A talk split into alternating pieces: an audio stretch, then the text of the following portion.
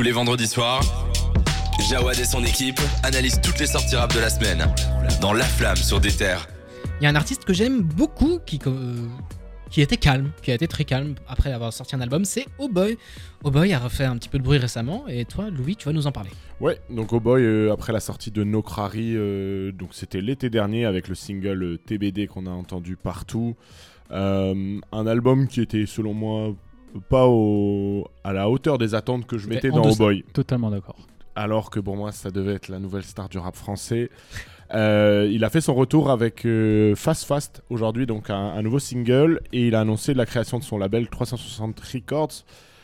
Il travaille euh, sur un nouveau projet, donc j'espère qu'il sera bien meilleur que Nokrari et peut-être plus dans la lignée des Mafana ou des, des choses qu'il y a eu avant, Suicide ou quoi, vraiment les, les- les vieux sons d'O-Boy qui étaient vraiment excellents. Euh, donc voilà, euh, hâte de voir ce que ça va donner, hâte de voir euh, ce qu'il va faire s'il est, il est plus, plus indépendant, peut-être que ça sera moins euh, voilà, marketé. Hâte de voir la suite euh, Boro Boy. Tu parles d'indépendance en plus. euh, si je dis pas de conneries, il a sorti un label. Enfin, il a créé son label. il a dit c'est ça. 360. euh, 360 Records, donc il est en lien avec une, euh, une grosse maison de disques, je sais plus ce que c'est, mais c'est quand même lui qui, sera, qui dirigera sa direction artistique, qui sera en totale indépendance sur son label. On- Quoi. On est tous d'accord ici autour de la table. Son dernier Nokrari était Ah bah en, en écoute, dessous. justement, moi je j'aime pas l'album, j'aime pas l'entendre, mais je l'ai vu en festival cet été et je trouve que sur scène c'est un bon album. Moins dans les oreilles, mais sur scène ça rendait bien. Ok, J'ai- j'aimerais bien le voir en, en- en concert.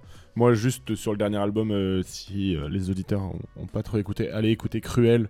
Ouais. C'est, je pense que morceau phare, hein. ouais, mais c'est ce que c'est faire le mieux au boy. Je trouve qu'il est trop fort dans ces trucs-là. euh. Son morceau nuit. Oh oui. Oui, oui, oui, oui. Très très fort au boy. Et puis il y a deux autres euh, gars que j'aime, moi j'aime particulièrement. On a Guy Besbar et Leto qui ont sorti un, un petit projet. Enfin, un Qui vont truc sortir un, ouais, euh, jusqu'aux étoiles. Donc la semaine prochaine, ils vont sortir un, un- un projet commun. Donc ils teasent depuis maintenant bien, bien un mois et demi. Ils ont sorti donc hier un, un Colors tous les deux. Excellent. Qui rappelle euh, les, euh, le. Colors des deux Migos euh, qui était passé aussi. Ouais. Donc voilà, ça fait écho à l'actualité. Très fort. En toute façon, c'est des, des rappeurs de- d'attitude, ces deux-là, entre les gimmicks et les, les saflingues, Capitaine Mozart Jackson, enfin, t'as compris avec les deux. Ils ont fait toute une série de vidéos aussi avec Red Bull où ils rappent dans une voiture, ils rappent dans un grand 8. Je sais pas, je, je sais pas ce que je dois attendre de, de ce, de ce projet en commun parce que je pense pas que je vais beaucoup l'écouter. Mais euh, l'énergie qu'il dégage, euh, le fait qu'on puisse se réunir dans le rap français et faire des albums communs, parce qu'on aimerait plus d'albums communs dans le rap français, ça serait quand même hyper cool. Peut-être que ça ouvrira d'autres idées pour d'autres gens, donc euh, voilà. Il y a une vidéo très impressionnante qui tourne. Bon, c'est con, hein, mais c'est Guy Besbar qui lâche un couplet dans un hélicoptère qui fait un Ouais. looping, et donc qui se retourne sur lui-même. Je voyais ça et je me suis dit, bon bah allez, ça va faire un peu de contenu pour les réseaux, il va avoir peur, il va se mettre à crier et tout. Il lâche un couplet parfait, Ah non, mais avec l'attitude, avec les petits mouvements de bras, les petits mouvements d'épaule. Il est Ils trop ont fort. bossé de ouf avec Red Bull parce qu'ils font même ça dans une espèce de F1 à 250 Ouais, ouais. et les deux sont. Ouais, c'est des performeurs, c'est des showman C'est quoi. ça, c'est ça. Guy Besbar, je me rappelle, on en a parlé au tout début de La Flamme. C'était un de mes, un de mes petits protégés, un de mes petits chouchous. On avait dans- décortiqué son album. Ouais, dans la découverte, album qui était un peu en dessous par rapport Ouais, à ce très- qu'il fait Très d'habitude. redondant. malheureusement. C'est le problème des rappeurs d'attitude, hein, t'en parlais juste C'est avant. ça. Alors, je trouve que Leto a quelque chose en plus de Guy Ouais. Besbar. Je trouve que. Ah. Moi, je suis pas du tout fan de Leto. Bah, je vais encore parler des Moi aussi. festivals CT, mais il y avait Leto qui était en concert et il était en même temps que Bianca Costa. J'ai fait le choix d'aller voir Bianca Costa au lieu de Leto. J'ai Et t'as eu beaucoup raison, de- non?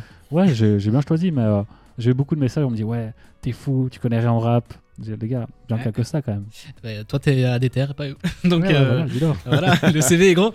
Non, moi aussi, euh, Guy Besbar, autant j'adore, mais je sais très bien que c'est pas le plus gros lyriciste et ça peut être redondant au bout d'un moment.